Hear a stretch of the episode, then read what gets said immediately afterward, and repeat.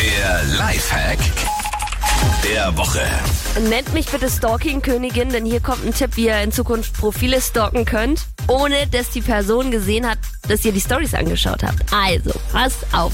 Ihr wartet einfach, ähm, bis die Story geladen ist. Das sieht man ja bei Instagram immer an diesem roten oder rötlichen Kreis, der darum die Profilbilder rum ist. Wenn die geladen hat, dann geht ihr in den Flugmodus, schaut euch die Insta-Story an und wenn ihr fertig seid, geht ihr aus dem Flugmodus wieder raus. Versteht ihr? Das ist so einfach und gleichzeitig so genial. Also schönes Stalken euch.